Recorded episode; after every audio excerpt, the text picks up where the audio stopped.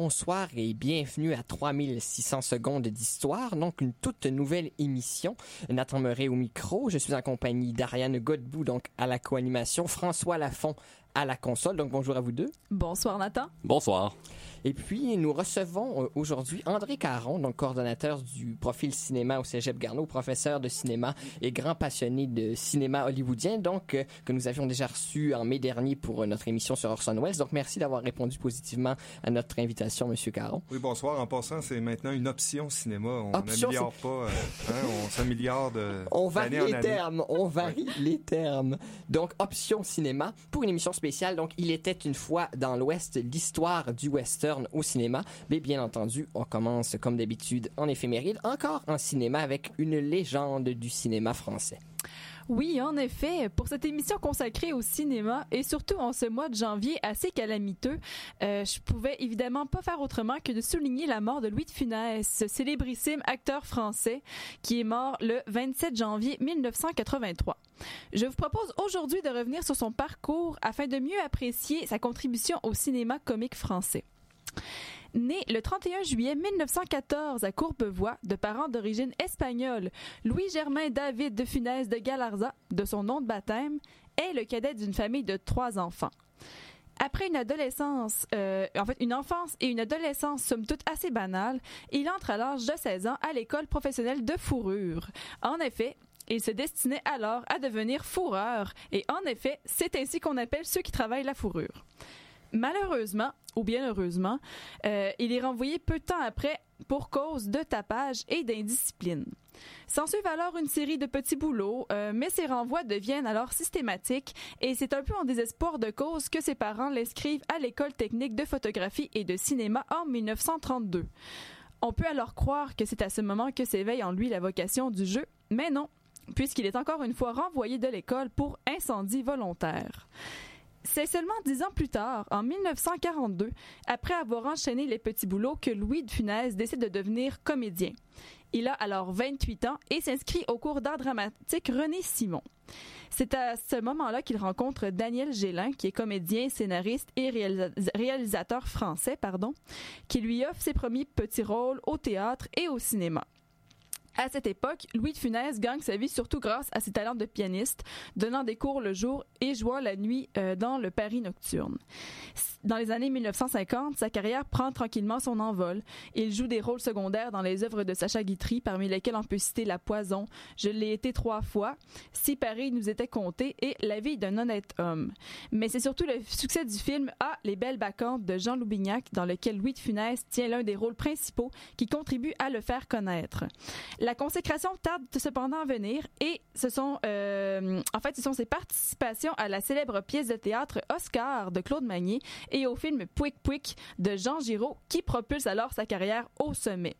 Son personnage comique autoritaire, colérique et grimaçant laissera une empreinte indélébile dans l'imaginaire cinématographique français. Évidemment, on peut pas faire ici la liste de tous les films dans lesquels le prolifique acteur a joué. Ils sont plus d'une centaine. Contentons-nous pour l'instant de citer les plus connus, parmi lesquels Le gendarme de Saint-Tropez et ses nombreuses suites, la trilogie Fantomas, La Grande Vadrouille, Le Grand Restaurant, La Folie des Grandeurs et Les Aventures de Rabbi Jacob. Victime de deux infarctus en 1975, Louis de Funès voit alors sa carrière ralentir de beaucoup à cause de ses problèmes cardiaques. Sa santé demeure fragile jusqu'à sa mort le 27 janvier 1983, causée par un troisième et ultime infarctus. Évidemment, euh, on ne peut conclure un éphéméride sur Louis de Funès sans souligner la disparition récente de son célèbre compagnon, l'acteur Michel Galabru, le 4 janvier dernier, avec lequel il a notamment partagé l'écran dans la série Les Gendarmes. Merci beaucoup, Ariane. Donc, Michel Galabru, en effet, qui était au moins aussi inoubliable que Louis de Funès dans Les Gendarmes, son célèbre adjudant Gerbert. Maintenant, on quitte le milieu de la comédie française pour plonger en musique dans celui du cinéma avec une pièce emblématique de celui qui est sans doute le compositeur le plus emblématique euh, de musique de western, donc Man with Harmonica d'Ennio Morricone.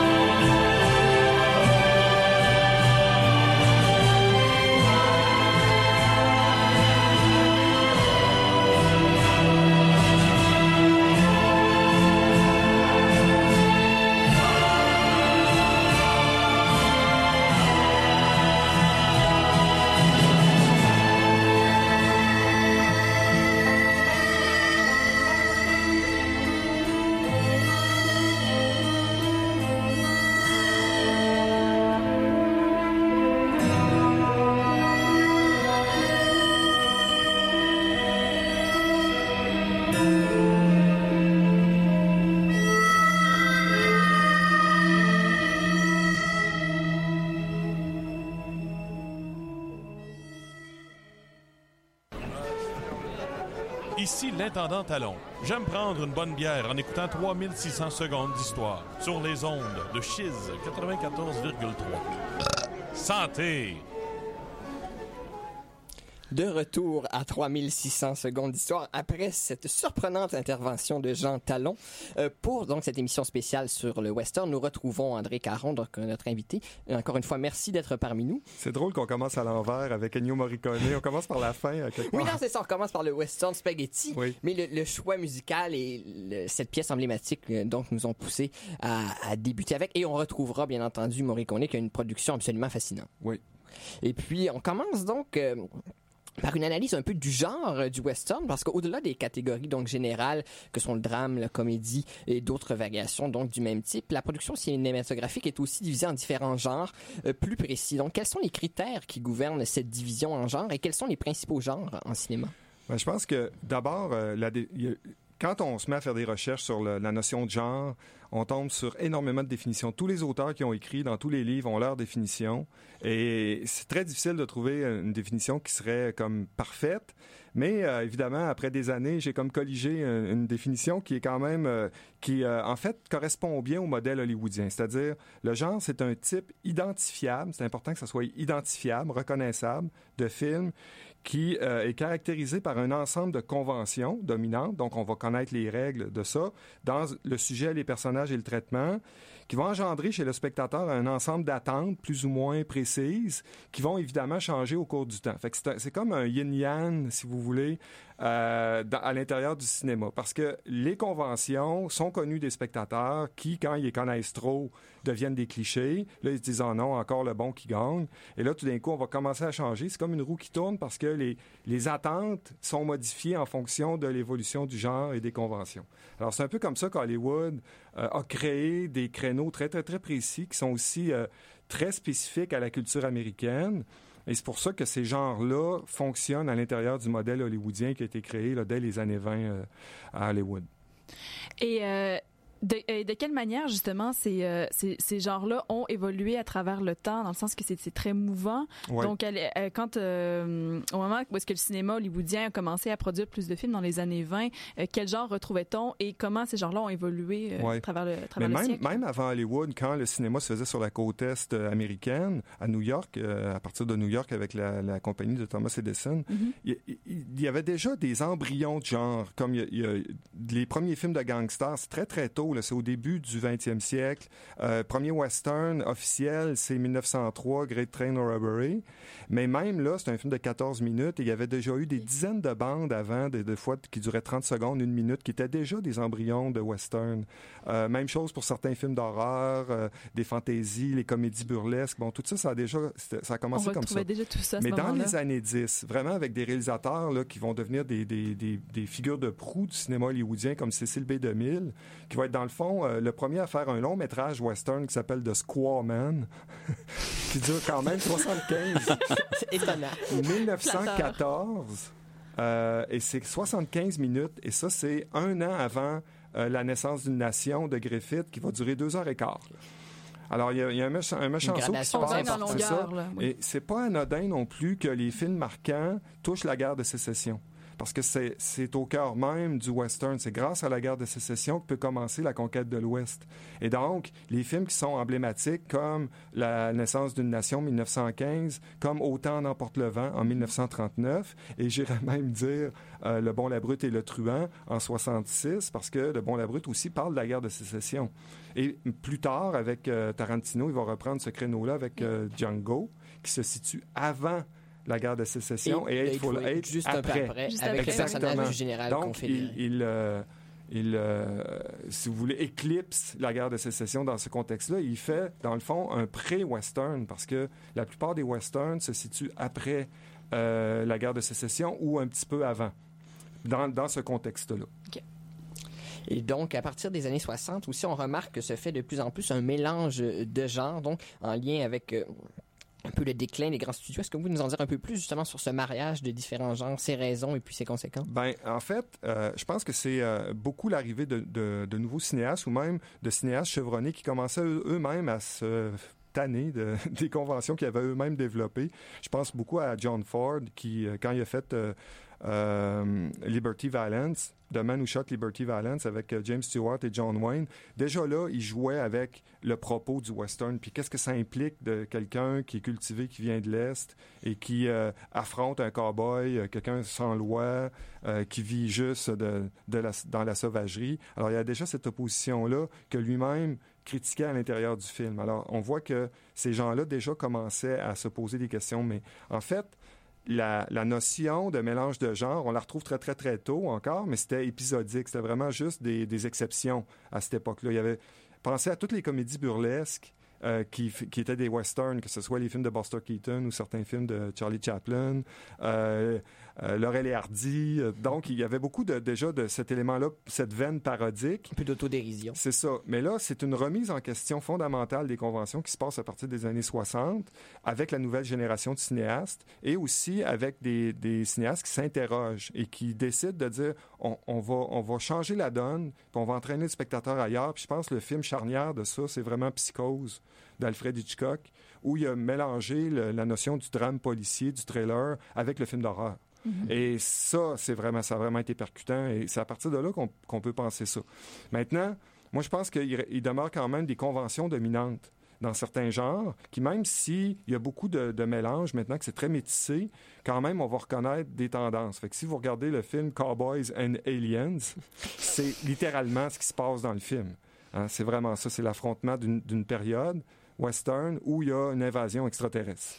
Alors, c'est- Mariage de deux Hein, genres exactement. Je pense qu'on jamais peut cru. pas être plus spécifique que ça, mais est-ce que le film est plus un western ou un film d'Alien? Et dans le fond, la réponse, c'est que c'est un western.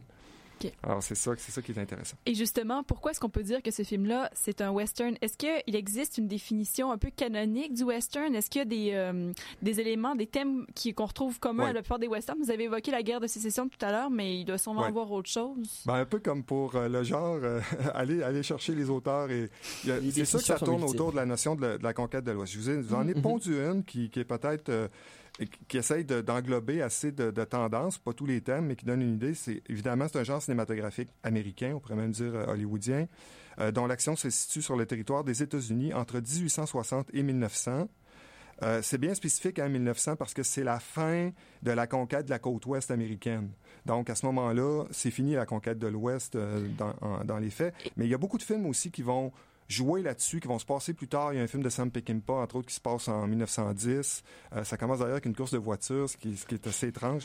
Euh, et donc, en général, c'est donc jusqu'à 1900. Donc, à l'époque de la conquête de l'Ouest et de la création des États à l'Ouest, donc, à partir de Chicago au nord et de la Nouvelle-Orléans au sud, vous partez de là et vous vous en allez vers l'ouest, et c'est euh, le territoire sauvage américain.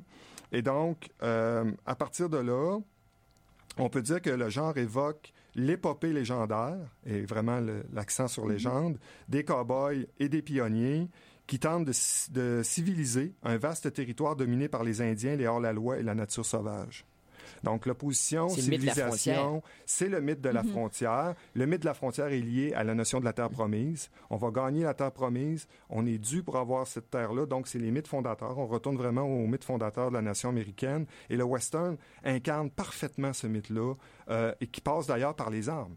Euh, et vous voyez maintenant, quand on regarde ce qui se passe en Oregon présentement, euh, ces gens-là doivent aimer les westerns parce que c'est vraiment Avec ça. les ils miliciens prennent- qui occupent. euh, Exactement, les- ils se prennent pour des, euh, des C'est l'idéologie miliciens, défendent. des survivalistes qui sont ça. là pour défendre le territoire coûte que coûte, contre quoi on sait pas trop là, à part s'entretuer dans les bars.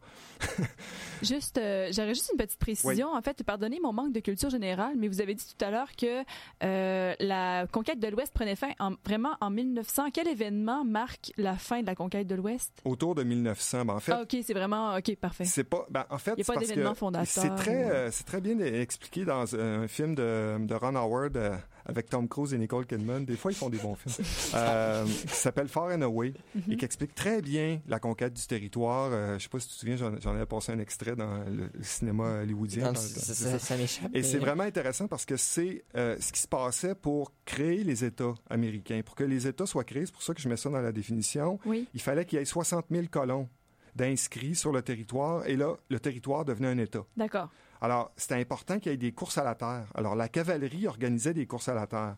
Et ce phénomène-là s'est arrêté vers 1894-95. OK. Et à ce moment-là, on a, on a commencé les premiers orangeraies euh, en Californie. Euh, le- plus célèbre, c'est celui sur les Hollywood Lands, qui va Ah oui. devenir Hollywood. Et donc, ça fait partie intégrante du mythe de la construction du western et de la conquête de l'Ouest. Hollywood en fait partie. Et l'aboutissement de cette conquête de l'Ouest. Oui, d'ailleurs, les, les fondateurs d'Hollywood ont fui la côte Est pour aller s'établir sur la côte Ouest parce qu'ils étaient persécutés par la compagnie de Thomas Edison. Donc, ils répètent le schéma dans leur propre histoire de la naissance des États-Unis qui fuit le joug du roi d'Angleterre. C'est vraiment intéressant comment l'histoire se répète pour les Américains. Du moins, ils la reconstruisent à leur Mhm. image. Et puis donc, on a vu, maintenant qu'on connaît cette défini- définition, si on peut dire, canonique du western, on a vu aussi que les premiers westerns, donc, étaient apparus euh, dès les années 10, presque, donc, sous, sous la forme de, de ces petits films. Oui. Mais euh, quand le genre commence à se développer davantage, donc, quel est le succès que rencontrent les, les premiers westerns? Comment est-ce que ça se développe et, et que ça s'est lancé par la machine c'est vraiment instantané. hein. C'est instantané. Puis ah, c'est difficile de, de- de vraiment recenser exactement combien il y a de westerns, mais il y en a des milliers des westerns. Et euh, il, il s'en tournait parfois euh, plusieurs centaines par année de différentes longueurs, de différentes qualités, bien sûr, mais ça fait vraiment partie de, de l'inconscient. Et, et comme tous les genres, ils ont traversé différentes époques. Il y a eu, euh, habituellement, on catégorise environ cinq ou six époques là, euh, ou périodes dans les, dans les genres. Évidemment, c'est toujours euh, difficile de, de mettre des frontières à ça. Mais par exemple, dans l'époque primitive, euh, qui commence au début avec Great Train Robbery, Squaman, dont je vous ai parlé, l'époque classique s'installe très très tôt, dès les années 20, avec entre autres un film de John Ford, où là, John Ford vraiment s'installe avec euh, un film qui s'appelle euh, Iron Horse en 1924, un film de deux heures et demie. Et vraiment, il installe déjà tous les créneaux, cette idée-là de la civilisation qui passe par la technologie, le train qu'on amène vers l'ouest, qui permet de couper les sauvages et le territoire des sauvages en deux, littéralement, par la ligne de fer. Euh, donc, il y a- et la cavalerie qui doit supporter ça, donc c'est l'État américain. Donc, tout, est déjà là. Vous avez l'institutrice qui va aller s'établir, euh, les cow-boys qui protègent les, les ranchs, le bétail qui est très important, on n'aime pas les moutons.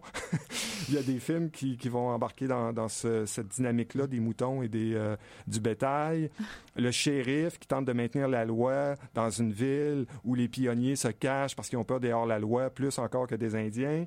Euh, donc, on est dans cette sauvagerie. La civilisation passe par la sauvagerie. Il faut aller euh, montrer aux sauvages comment se conduire en civilisation. Et la civilisation, c'est quoi? Ben, c'est la Constitution américaine. Alors, c'est ça la nouvelle nation qui, qui se construit, euh, construit euh, souvent avec euh, terreur d'ailleurs. Et il y a des films qui euh, montrent ce- cette terreur-là, euh, non seulement face aux Indiens, mais face aux Américains eux autres mêmes qui sont en devenir. Oui, il y a une violence inhérente Ah au oui. western. C'est fondamental et encore une fois, ça passe par les armes.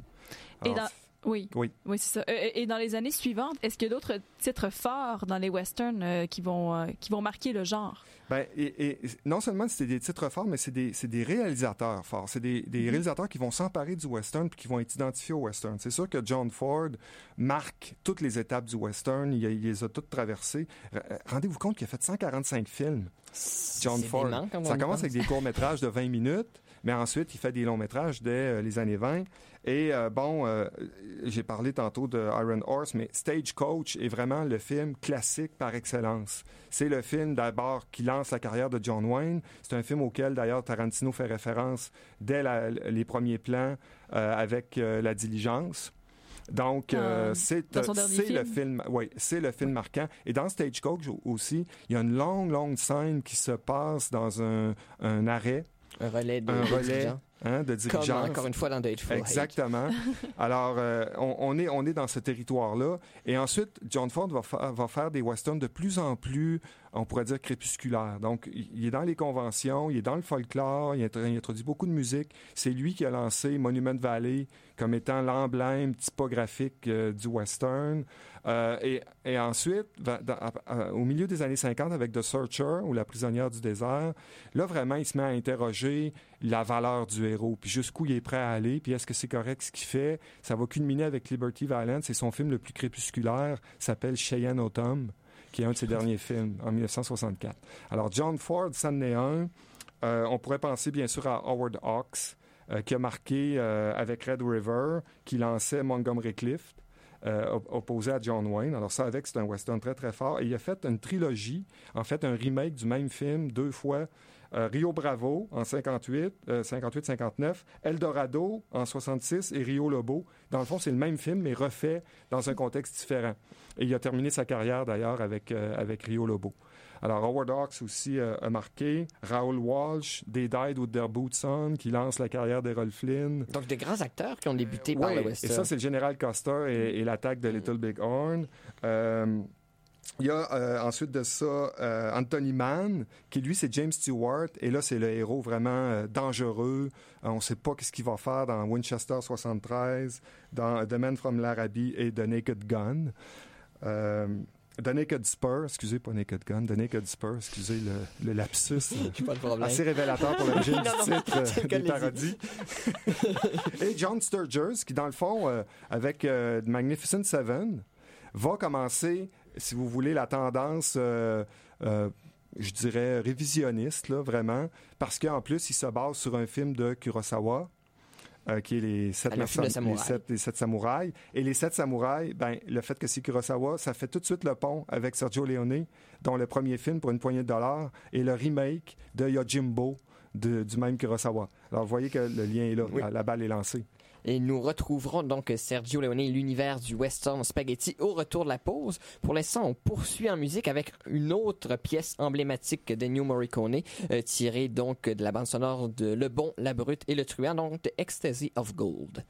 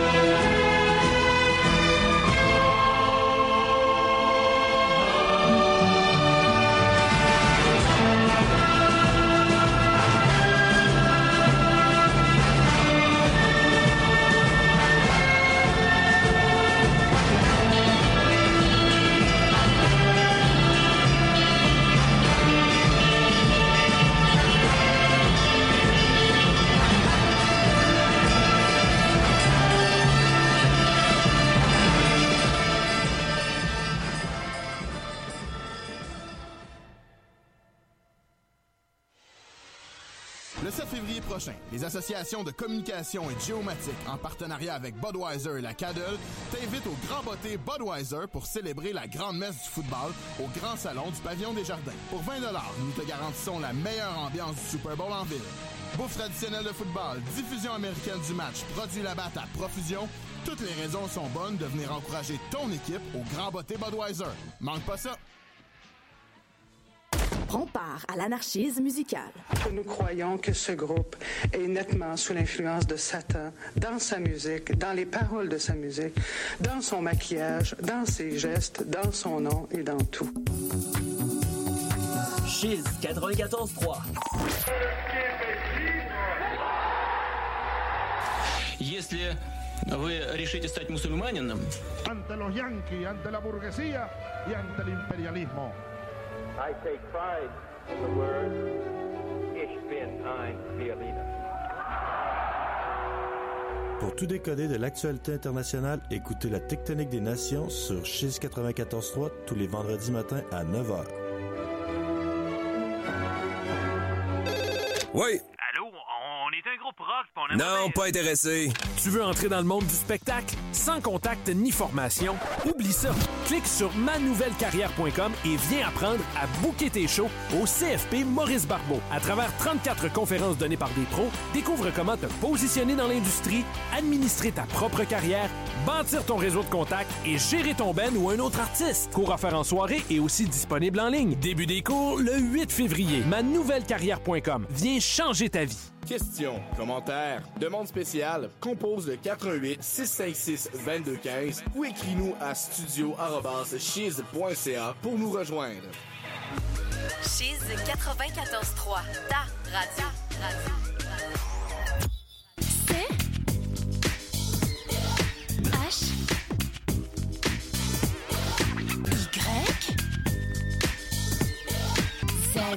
Y Z 84 De retour à 3600 secondes d'histoire. Nathan Meuret au micro. C'est correct? ok, pardon, je, je m'attendais. On est- on est à- en ou pas? Je m'attendais à un, un identifiant, donc moment, mais euh, 3600 secondes de, euh, de confusion. Euh, Je tiens à dire que je découvre les identifications au fur et à mesure moi-même, donc. Donc, tant de découvertes. Donc, j'ai été surpris. De retour. Donc, cette fois-ci, euh, pour de vrai, à 3600 secondes d'histoire, accompagné de d'Ariane Godbout, que nous avons perdu donc, dans un fascinant éclat de rire, et d'André Caron, donc notre invité, pour nous parler de l'histoire du western. Avant la pause, donc, nous avions euh, évoqué Sergio Leone, qui est vraiment la figure emblématique euh, du western, mais d'un nouveau type de western, donc, qui a sa propre euh, dénomination, donc un sous-genre vraiment très important, capital, le western spaghetti. Premièrement, on s'étonne du, du nom, on, on sent même quelque chose un- d'un peu péjoratif. Pourquoi le western spaghetti? Euh, ben évid- évidemment parce qu'au début c'était un genre très très mineur. Avant que Léoné commence, il y a eu euh, un- une année ou deux où il y a eu quelques westerns qui sont sortis qui étaient vraiment des sous-produits hollywoodiens. L'idée des producteurs italiens, c'était de faire carrément des copies de certains types de westerns avec des acteurs italiens dont ils changeaient les noms, ils mettaient des noms en anglais et là ils sortaient ça sur le marché en disant que c'était des films américains. Puis quand les Américains se sont rendus compte de ça, c'est là qu'ils ont appelés des western spaghetti parce qu'ils disaient ils se foutent de notre gueule. Et donc c'est comme ça que ça a commencé, mais c'est devenu à- et en même temps c'est parfait parce que il y a quelque chose d'ironique là-dedans, il y a quelque chose d'un petit peu, euh, on, on s'amuse avec euh, avec les conventions C'est et c'est exactement ça qui se passe parce que le western spaghetti, surtout sous l'égide de- des deux Sergio, il y en a deux, il y a Sergio Leone mais aussi Sergio Corbucci qui est vraiment important. C'est un, grand cinéaste aussi qui a fait énormément de films Qui a fait le Django euh, original. original, plus euh, le un des chefs-d'œuvre aussi du, des western spaghetti qui est Le Grand Silence avec Klaus Kinski puis euh, Jean-Louis Trintignant. D'ailleurs, c'est un western qui se passe dans la neige. Alors, les références Ah ouais. dans Eightful Eight et Django Mhm. sont évidentes. Jean-Louis Trintignant dans un western. C'est assez. euh, puis en plus, ça s'appelle Le Grand Silence parce qu'il peut pas parler. Euh, donc, euh, c'est assez, euh, c'est assez fascinant comme film. Et, et en plus, je croirais que Robert Altman veut, veut pas a été influencé quand il a fait McCabe and Mrs. Miller quelques années plus tard, parce que ça se passe aussi dans la neige c'est un western pas traditionnel. Donc, vous voyez, on est dans ce- ces remises en question, ces jeux intellectuels. On est vraiment dans la veine révisionniste qui, comme je le disais tantôt, a commencé avec Magnificent Seven, qui était déjà un film qui faisait référence à d'autres choses qu'à un western. Là où ça devient fascinant avec Léoné, c'est d'abord sa grande connaissance du cinéma, et c'est quelqu'un qui a travaillé pour les Américains. On sait pas euh, souvent, euh, on parle pas souvent de ça, mais c'est lui qui a dirigé la deuxième équipe sur euh, Ben Hur, qui, était en charge de la course de char, de char dans le un film de grand William moment Wyler. de- de péplum. Exactement. Donc, euh, c'est un grand technicien d'abord, mais c'est aussi quelqu'un qui a un- le génie du casting. Je pense que c'est ça aussi la force euh, des western spaghetti, c'est ces espèces de mines patibulaires, ces, euh, ces visages qui sont des canyons avec les cicatrices et tout, et qu'il met en très gros plan. Et donc, je pense que c'est ça, à un moment donné. euh, le- D'ailleurs, Le Bon, la Brute et le Truand commence avec un paysage, et il y a un, un cowboy qui vient se mettre en très gros plan dedans. Et le très gros plan nous montre le paysage de son visage. Et c'est ça qui confronte. Il fait ça constamment. Donc, il joue avec, le langage cinématographique qu'il maîtrise très, très bien. Et donc, ça lui permet aussi de faire un commentaire sur ce qu'il a abreuvé depuis qu'il était enfant, tous les westerns qu'il a pu voir et dont il, dont il était amoureux et euh, qu'il voulait traiter différemment. Et c'est ce qu'il a commencé à faire avec, euh, pour une poignée de dollars, son premier film en 64. Et justement, en quoi le western spaghetti euh, se différencie du western classique dans euh, les éléments qu'on retrouve? Vous avez fait euh, bon, vous avez fait référence au casting, mais est-ce qu'il y a d'autres choses? Oui. Ben, si on, on se replace un peu dans les conventions habituelles du western, qui est le héros? Le héros, c'est un cowboy, souvent solitaire, euh, qui est une forme de, de redresseur de tort, qui rentre dans le film, qui va sauver la situation puis qui s'en va. Donc ça c'est euh, et, et ce, ce cowboy-là, il est vertueux. euh, souvent, il chante des chansons. On se croirait un Euh, peu dans- avec Lucky Luke finalement. oui, et il aime la Bible, évidemment. Ah, ben il faut oui. qu'il aime la Bible. Ben oui, il cite la bon Bible chrétien. souvent aussi, exactement. Il est de connivence avec le pasteur. Hein? Et souvent aussi, il va devenir adjoint du, sh- du shérif. C'est souvent ce qui se passe. Donc, vous voyez un peu, là, on est du côté des héros traditionnels. Ce que fait Léoné, c'est qu'il s'en va du côté des méchants. Puis il montre qu'est-ce que ça veut dire d'être chasseur de primes? Qu'est-ce que ça veut dire de vraiment gagner sa vie en capturant ou en tuant des, des hors-la-loi qui sont pires que soi-même? Mhm. Et là, on se demande, est-ce que c'est vraiment le cas? Est-ce que le chasseur de primes n'est pas pire que les victimes qu'il va chercher? Alors, c'est ça un peu le propos. Pensez à ça dans Pour une poignée de dollars. Le chasseur de primes, joué par Clint Eastwood, s'amuse à monter les deux factions une contre l'autre. Et euh, il s'en va d'un bord, il s'en va de l'autre, donc il n'y a pas d'allégeance. Et ce que ça montre, c'est pour survivre, il faut tuer son prochain. C'est la loi de la jungle. C'est la loi de la Mhm. jungle. Et, il, il montre les vraies choses. Et il, il n'y a pas de femme. Il n'y a, qu'une seule femme dans le premier film, dans Pour une poignée de dollars. Puis je pense qu'il n'y en a même pas dans le, dans le Pont de la Brute et le Truand. Un univers excessivement masculin. masculin. Et aussi, et ça, c'est très, c'est la, la composante très importante, c'est ludique. C'est un jeu. Il s'amuse avec les pions, avec les possibilités, avec ce que va faire un personnage par rapport à l'autre. Mhm. Euh, joue aussi avec le son, parce que tous les films italiens euh, sont euh, enregistrés en post-synchro. Donc, il n'y a pas de dialogue sur place. Euh, ils enregistrent 1, 2, 3, 4, 5. Ils parlent comme ça. Puis après ça, ils mettent les lignes de dialogue, puis le son. Fait qu'ils inventent un nouveau vocabulaire sonore pour les westerns. On était habitué d'entendre des sons euh, typiques là, du cheval, les, les éperons, euh, le, chemin de fer, tout ça. C'est c'est le bétail, euh, tu sais, les portes de saloon qui rouvrent, tout ça. Et là, ils s'amusent avec le son. Et ils inventent des sons pour les, pour les pistolets qui sont uniques au western spaghetti, les coups de poing. Euh, et d'ailleurs, ça va se refléter plus tard dans les films de kung-fu, ce genre d'utilisation du son. Donc, c'est vraiment une influence euh, incroyable. La première trilogie, qu'on appelle souvent la trilogie de Clint Eastwood, ou euh, en anglais ils disent The Man with No Name, mais c'est ça, ça, pas trop ça marche, c'est ça, ça marche pas vraiment Mhm. parce que c'est pas vrai. Dans Le Bon, la Brute et le Truand, il s'appelle Blondie, d'ailleurs. Donc, mais, mais c'est avec Clint Eastwood. Et pour la petite histoire, il voulait, quand il a commencé Il était une fois dans l'Ouest, être capable de prendre Eli Wallach, euh, Lee Van Cleef et Clint Eastwood pour faire les trois euh, méchants qui attendent euh, Charles Bronson au début du film. Mais Clint Eastwood pouvait pas parce que les deux autres avaient accepté, mais Clint Eastwood pouvait pas ou voulait pas parce que lui, il a commencé sa carrière, il a commencé à réaliser des, des films aux États-Unis. Fait que euh, finalement, l'histoire est tombée à l'eau, mais ça aurait été tellement génial parce que ça aurait fait le pont et ça, ça vous La montre boucle comment. été bouclée. Et Oui, oui, oui. et ça vous montre comment c'est un jeu pour pour Léoné. Il y, a, il y a- il y a quelque chose, c'est un jeu intellectuel de faire des westerns. Et donc, cette, cette trilogie-là est déjà marquante et à chaque film, il monte la donne parce qu'il complexifie le propos. Et quand il aborde dans Le Bon, la Brute et le Truand la notion de la guerre de sécession, c'est une guerre fratricide, complètement absurde, inutile, et c'est ça qui monte avec la destruction du pont. Euh, il y a une scène extraordinaire dans ce film-là où euh, euh, Clint Eastwood, Blondie, va, va porter un, un cigarillo à un jeune soldat qui est en train de mourir. Et à la fin de la scène, il se retourne pour voir Tuco s'en aller. Et quand il revient, le jeune homme est mort. Et il met son manteau par-dessus. C'est tellement émouvant, touchant dans un film comme ça. Tu t'attends pas à ça du tout. Et vous voyez, c'est le genre de choses qu'il va euh, aller encore plus loin dans Il était une fois dans l'Ouest, dans l'émotion. Et dans, dans Il était une fois dans l'Ouest, c'est Claudia Cardinale qui est la vedette. Alors, il a complètement inversé la donne avec euh, Il était une fois dans l'Ouest. Et c'est ça clôt, dans le fond, c'est western. Donc, il n'en a fait que quatre quand on pense à ça. C'est vrai, on a l'impression qu'il y a une production impressionnante, mais parce qu'on on parle de près de 400 western spaghetti, donc en Ouais. tout, mais seulement 4 par Léon. Et, ouais, et toutes des, dans le fond, des copies conformes. C'était toutes des copies et, et on allait dans l'absurde. Dans les films de Léoné, il n'y a pas tant de sang que ça. Il ne met pas l'emphase là-dessus, mais il y a beaucoup de westerns qui vont très, très, très loin. Je me souviens d'un un, entre autres, qui s'appelle Mon nom est Shanghai Joe. et là, on mélange le kung-fu et le, et le western, et c'est d'une d'une violence incroyable. et ça n'a pas plus grand-chose à voir avec les films de, de Léoné. Mais il faut aussi comprendre l'impact, de la, la durée, de la force de ces films-là à l'époque. On- Aujourd'hui, on consomme un film très, très rapidement. Regardez comment le Star Wars, on n'en parle déjà plus. Ça fait, Non, ça c'est fait à peine un c'est- mois Mhm. que c'est sorti. Le film, il était une fois dans l'Ouest et resté à l'affiche deux ans à Québec. Deux ans dans Deux les salles ans? de cinéma.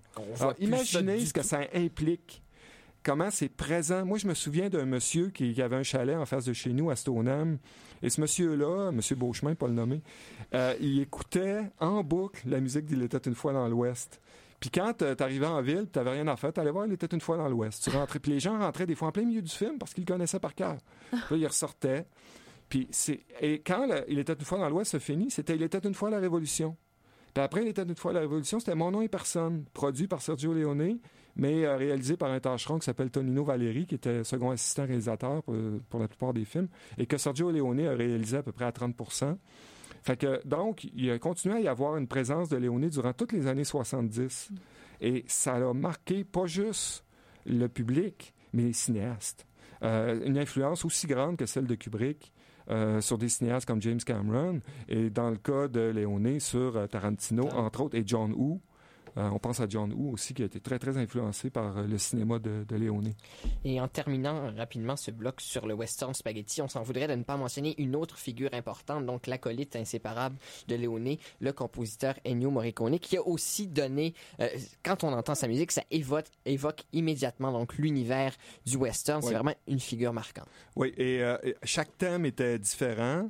Et, euh, ce, qui est, étrange, c'est que c'était unique avec sa collaboration avec Léoné, parce que quand il travaillait pour d'autres réalisateurs, il, se piratait lui-même. Euh, Morricone, c'est un, c'est un compositeur qui se pirate lui-même constamment.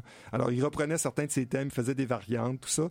Mais euh, il était original avec Léoné, parce que Léoné était très exigeant. D'ailleurs, il y a une anecdote là-dessus. À un moment donné, Kubrick rencontre Léoné, puis il dit Comment ça se fait que quand euh, il fait de la musique pour toi, c'est génial. Puis quand il fait de la musique pour les autres, on dirait que c'est recyclé. Ben, il dit euh, c'est parce que les autres choisissent les morceaux que j'ai rejetés. La réplique est parfaite. On ne sait pas si c'est vrai, mais ça traduit très bien le sens de l'humour de Léoné. Et puis, justement, on va poursuivre en musique avec un morceau qui montre bien l'importance dans la culture populaire, même québécoise, qu'a eu le cinéma de Sergio Leone. Donc, avec la balade pour Sergio Leone d'Isabelle Pierre, donc une pièce de 1973, assez humoristique, on va le voir.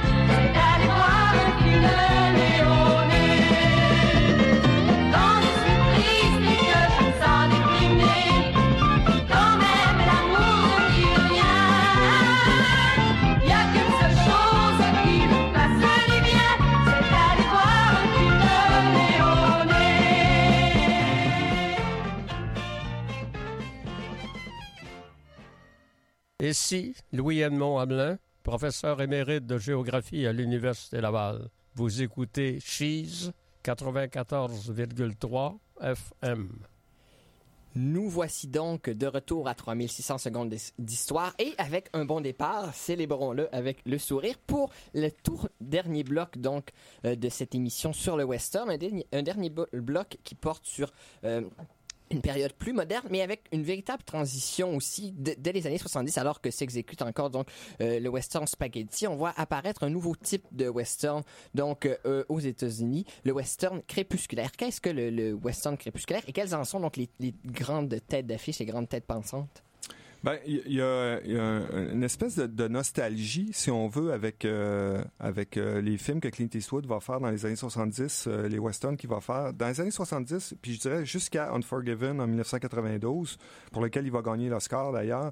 Euh, mais déjà amorcé par des, des ré- des réalisateurs comme, tantôt je parlais d'Howard Hawks quand il a fait Rio Lobo, ou John Ford quand il a fait Cheyenne Autumn. Vraiment des, des, films qui... qui euh, pose un regard très très sombre sur euh, les aboutissants de, de la conquête de l'Ouest. C'est quoi que ça donne dans le fond? Dans Cheyenne Autumn, c'est l'esclavage des Indiens, ni plus ni moins. C'est le- révisionniste Les mettre dans, dans leur euh, ghetto. Oui, exactement. Alors ça touche à la période révisionniste. Et dans le cas de Clint Eastwood, il y a, il y a une autre veine qui se dresse là-dedans, c'est l'aspect fantastique. Et, donc, chez Eastwood, il traite ça, c'est comme s'il revenait à la notion mythologique, mais en la traitant différemment, en traitant le... euh, au lieu de traiter le héros comme étant un, messi- un messie, euh, il le traite plutôt comme un antéchrist. Et euh, c'est ce qui se passe avec High Plains Dri- Drifter, qui se déroule- c'est en 1973, dans lequel il prend en otage une ville au complet, il leur fait faire ses quatre volontés. Dans Pale Rider, il semble qu'il est revenu de la mort, qu'il était, mort. On voit des trous de balles dans son dos. Il y a sept trous de balles d'ailleurs. Sept, c'est pas anodin, parce que c'est la marque de l'Antéchrist. Euh, et ensuite, avec Unforgiven, c'est le personnage de légende qui est au-delà de sa légende. La plupart du temps, les, cowboys sont traités comme des personnages qui n'ont jamais été. Dans le fond, les cowboys, c'était quoi? C'était des illettrés euh, qui faisaient juste euh, retenir le bétail, puis dans le fond, vi- vivaient avec euh, trois, quatre mots. Rien de glorieux. Euh, rien de glorieux. Mais là, on les a mis sur un piédestal. Et lui, ce qu'il dit, c'est que des fois, il y en a certains qui étaient encore pires que ce qu'on disait. Et c'est ça qui se passe dans Unforgiven. Donc ça, ça rouvre la porte à toutes sortes de possibilités pour traiter euh, à la fois les aspects noirs, à mélanger les genres, comme je disais tantôt, pour arriver finalement à une, euh, tendance ou une, période qui est pas générique, qui est même pas générique, où on prend juste les conventions, puis on s'amuse avec pour faire autre chose, pour, en fait, observer comment on peut s'amuser avec le western. Euh, The Quick and the Dead de Sam Raimi, au milieu des années 90, c'est exactement ça. C'est de s'amuser avec la petite ville, les conventions, le méchant shérif, euh, qui est aussi méchant finalement que n'importe quel euh, hors-la-loi. Et donc, on est dans cette veine-là. Quand on arrive plus tard avec Tarantino, là, Tarantino, lui, va faire un commentaire social en utilisant quelque chose et en virant l'envers la donne avec Django. C'est-à-dire, on prend euh, un noir américain, on le place dans une situation où l'esclavage fait rage avant la guerre de sécession, et c'est lui le héros qui normalement serait le cowboy blanc, et là, il est noir. Alors tout de suite euh, est mise en place là, la revanche, euh, le thème de la revanche euh, très cher à Tarantino dans presque tous ses films. Oui, qu'on retrouve dans le film, dans le film d'après de Hateful Eight aussi. Exactement, oui. Très, très et, fort. et aussi, encore là, si l'autre anticipe, dans le fond, la guerre de sécession, le Hateful Eight, lui, montre les conséquences de cette division-là. Mm. À l'intérieur de cette euh, espèce d'auberge, euh, de halte routière pour les, euh, pour les diligences, où se retrouvent des sudistes, des, des nordistes, des noirs, des blancs, euh, des mexicains.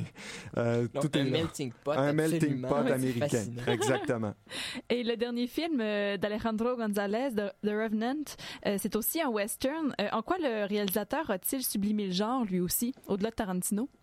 Ben, euh, moi, euh, per- personnellement, j'ai pas une très grande opinion de ce film-là, Le Revenant. Euh, j'ai été euh, même étonné parce que je m'attendais qu'après Birdman, surtout, et Oui, après, qui- qui après une Babel... technique assez exceptionnelle. euh, C'est ça. Et il y a, il y a des moments exceptionnels dans... Visuellement, c'est euh. Le Revenant. Mhm. Mais dans le fond, qu'est-ce que c'est? Ben, c'est encore la vengeance, c'est encore les armes, c'est encore survivaliste à, à l'extrême. Le héros est messianique, je veux dire, il renaît littéralement, il sort de terre. Donc, et, et, et le- son, euh, et c'est drôle parce que moi, je vois un lien avec la passion du Christ de Mel Gibson.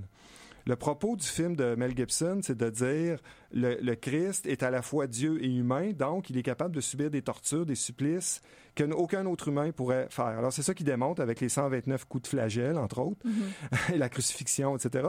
Tandis que là, c'est la même chose. Le personnage de, de, de Caprio subit des sévices que aucun Personne humain pourrait survivre. pourrait survivre, Ouais. sauf un Américain. et il s'en prend à qui? La toute-puissance de À qui il s'en prend aux Canadiens français? Évidemment. Ils sont Hein? décrits horriblement. Euh, là, exactement. Donc, lâche, euh, Ouais. moi, j'ai pas beaucoup de- d'estime pour ce film-là, d'autant plus que dans euh, Le Dernier des Mohicans, qui est aussi un film euh, crépusculaire qui a été refait plusieurs fois, Le Dernier des Mohicans, il y a au moins cinq ou six versions différentes, et celle de Michael Mann en 1992 avec Daniel Day-Lewis est sublime. Et il y a tout ce qu'il y a de bon dans ce film-là est traité de façon un peu superficielle dans Le Revenant. Euh, même chose avec The, The New World de Terrence Malick, qui aborde aussi la confrontation avec les Indiens, mais d'une façon beaucoup plus poétique et sublime que dans le film de, du Naruto. Alors moi, je pense qu'avec le temps, on va l'oublier, ce film-là. Et c'est pas scénario- le film que je voudrais qui marque le retour du western au cinéma. Alors que c'est lui qui mène la Eight, course donc aux Oscars Ouais, et- et, et- et Ja- et, euh, c'est-à-dire de Hateful Eight est, entièrement ignoré. mais c'est normal parce qu'il critique la société américaine. Il montre comment la société américaine est viciée de l'intérieur, littéralement parce que le méchant surgit du plancher. Euh, et, et la construction de ce film-là est magistrale justement parce que le, le flashback, le flashback est est aussi physique parce qu'on n'est pas conscient qu'il y a quelque chose sous le plancher. Et sous le plancher, qu'est-ce qu'il y a? Un retour dans le temps. Alors ça, ça aussi, c'est magistral. là. Et les opposants, et même, il y a même un personnage qui va diviser le territoire à l'intérieur de la halle. Oui, oui, quand Oui, il, oui, Quand oui. il dit ça, c'est le, Le sud, bar, ça, c'est euh, le ça. le Confédéré, le, le salon qui est le Union. sud, oui, Hein, c'est euh, ça. c'est- donc, c'est extraordinaire. Et, et ça montre quoi? Ça montre jusqu'où on peut aller pour détruire l'essence d'un être humain. Et la scène avec le général, C'est joué par Bruce Dern, c'est exactement c'est ça. d'une force émotionnelle. C'est- Oui, c'est extrêmement extrême. difficile. Exactement. Mais euh, il y a aussi le fait, euh, genre, je sais pas euh, si ma lecture est bonne, mais c'est une- un film qui est très théâtral aussi Oui. euh, dans, dans la mise en scène. Tout se passe dans un même lieu ou presque. Oui. Oui, et, et c'est ça que je vous disais tantôt, ça, ça ramène à Stagecoach. Parce qu'à peu près la moitié du film de Stagecoach se passe aussi dans une halte routière. Euh, il était une fois dans l'Ouest, se passe presque exclusivement dans la propriété de Claudia Cardinale. Euh, donc, il y a beaucoup de films comme ça où il y a des, pratiquement des, des huis clos à l'intérieur de- des vastes paysages du western. Mhm. Et je pense que Tarantino a très bien compris ça, évidemment, avec son esbrouf habituel euh, Oui, dans oui, les dialogues et tout.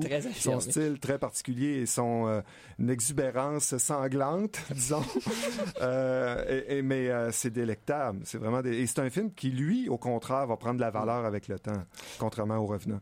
Donc, en terminant, on invite nos auditeurs à aller voir The Hateful Eight, qui est encore à l'affiche à l'affiche, donc euh, au clap. Et puis un bon moment de cinéma à passer, donc près de trois heures euh, de western, Ouais. donc une belle plongée. Merci beaucoup d'avoir accepté notre invitation, Bienvenue, Monsieur. Caron. Et puis on espère qu'on vous a donné le goût du cinéma. Et on termine en musique justement avec une, une pièce tirée de Django Unchained, euh, donc euh, qui était elle-même euh, donc inspirée du film original.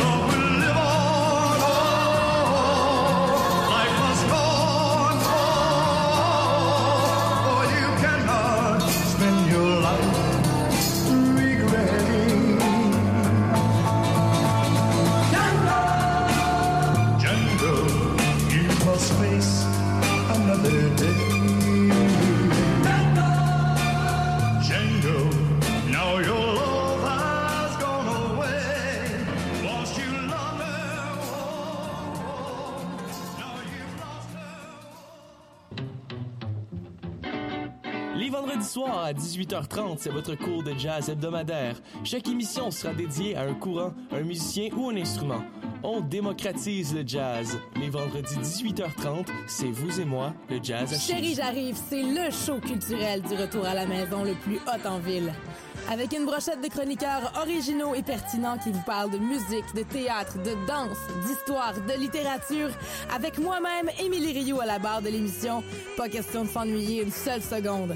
Le mercredi, Chérie débarque sur la scène de la Ninkasi du Faubourg au 811 rue Saint-Jean avec des concours et des prestations acoustiques pour 90 minutes d'extase devant public. Entre 16h et 17h30, c'est sur Chiz 94.3 que ça se passe.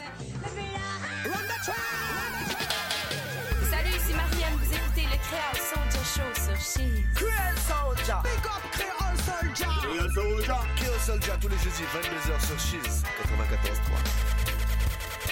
94.3. Rendez-vous tous les jeudis soirs pour deux heures de son de système en direct. Créole Soja Show de 22h à minuit. Ça se passe sur Cheese 94.3 et cheese.ca.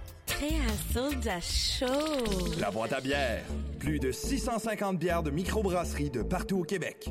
La boutique est située au 1209 route de l'Église, tout près du boulevard Laurier. La boîte à bière. Vous y trouverez Pit Caribou, Micro le Castor, Brasserie Donham, Le Trou du Diable, Le Trèfle Noir, Micro du Lac, La Chouape, Le Naufrageur, L'Abri de la Tempête et beaucoup plus. La boîte à bière. 1209 route